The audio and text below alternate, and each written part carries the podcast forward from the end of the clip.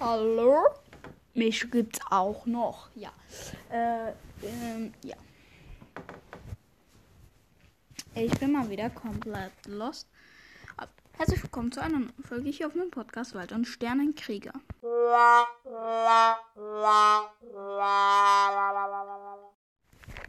So, ähm, heute mache ich mit. Wo waren wir denn eigentlich? Wir waren ja irgendwo hier. Da waren wir schon lang. Äh, ich meine, dass wir ähm, hier Dings da weitermachen. Äh, ähm, in unserer Forschung durch den Weltraum. So. Ja. Jetzt wisst ihr es. Unsere Heimatgalaxie. Die Milchstraße, äh, nee, da waren wir. Alle Sterne, die du von der Erde aus am Nachthimmel sehen kannst, gehören zur Milchstraße. Insgesamt kannst du mit deinen bloßen Augen im besten Fall rund 2000 bis 3000 Sterne erkennen. Wie du sofort sehen kannst, sind sie alle unterschiedlich hell. Die hellsten Sterne, äh, die hellsten werden von den Astronomen als Sterne erster Größe bezeichnet, die dunkelsten als Sterne sechster Größe.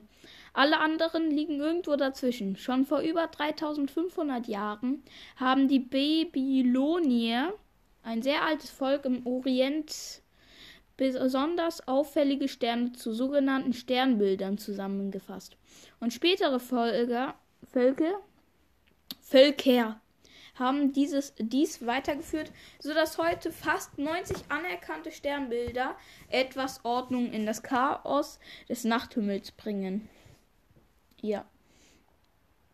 Ähm, diese, ich weiß nicht, wie die, es gibt auch so, es gibt ja diese zwölf, Mo, äh, so zwölf Sternzeichen, glaube ich, waren das keine Ahnung, ich glaube, das werden wir irgendwann nochmal erfahren.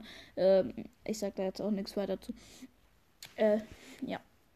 Die meisten Sternbilder tragen den, die Namen von Tieren, Figuren aus der Sagenwelt oder Atlasgegenständen. Darüber hinaus gibt es eine ganze Menge von Sternbildern, die nicht offiziell anerkannt sind, was etwa der Win das Winterdreieck aus den Sternen Sirius, Brocchion, und Betelgeuse oder das Sommerdreieck aus, Stern, aus den Sternen Vega, Alte, Altair und Deneb, genau wie der große Wagen, die Sterne ein.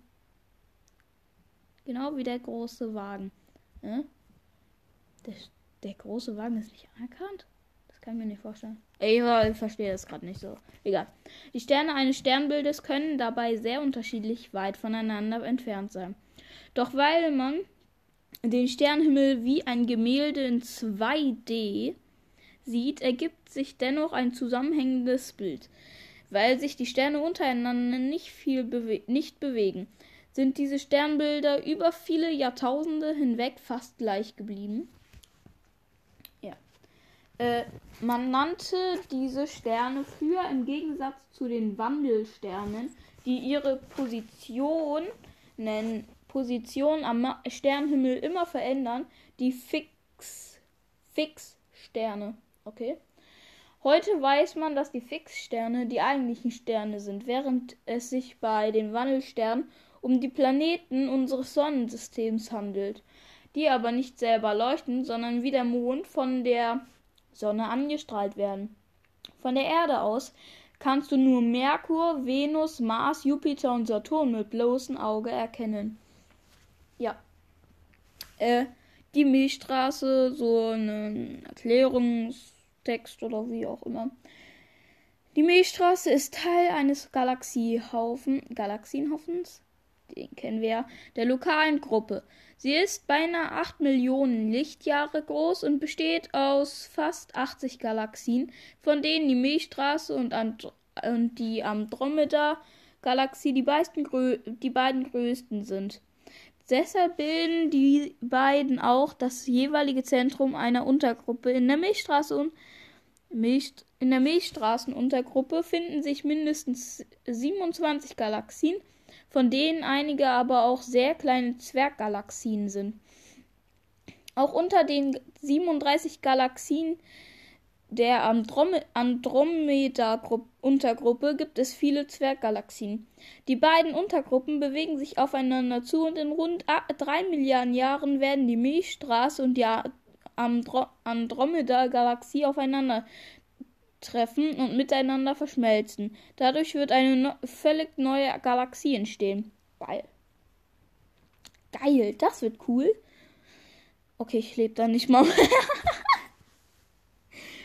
Gemeinsam sind die beiden Untergruppen als lokale Gruppe Teil des Virgo-Superhaufens, eines 200 Millionen Lichtjahre großen Supergalaxienhaufens. In ihm befinden sich rund 200 Galaxienhaufen.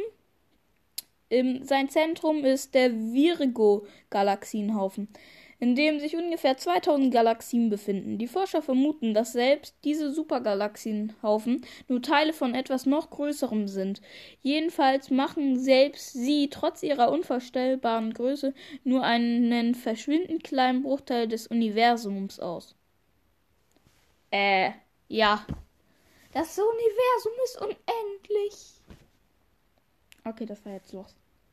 Aber wirklich, das Universum ist unendlich. Äh, okay. Wo sind die Tierkreiszeichen? Wissenswertes. Wo sind die Tierkreiszeichen? Besonders wichtige Sternbilder sind die Tierkreiszeichen Widder, Stier, Zwillinge, Krebs, Löwe, Jungfrau, Waage, Skorpion, Schütze, Steinbock, Wassermann und Fische. Das sind die Sternzeichen, die ich irgendwie mal am Anfang angesprochen hatte. So, also die zwölf Sternzeichen, die man, äh, die, also so pro Monat gibt es so einen ungefähr. Also immer so im Abstand hat. Naja, ihr wisst ja, jeder Mensch hat ein Sternzeichen. Ich bin Wassermann. So. Und sowas, weißt du? Wisst ihr? Von der Erde aus beobachtet sieht es durch die Umdrehung unseres Planeten um die Sonne so aus, als ob unser Heimatstern im Verlaufe eines Jahres nacheinander durch alle diese Sternbilder zieht.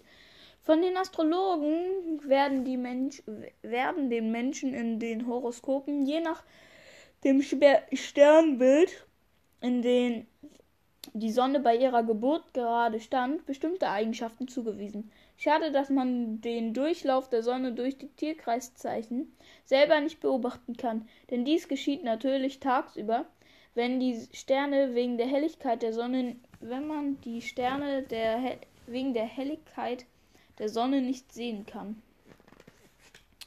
Ja. Ähm. So, und damit tschüss von dieser Folge. Ähm, ja, ich hoffe, sie hat euch gefallen und bis zum nächsten Mal.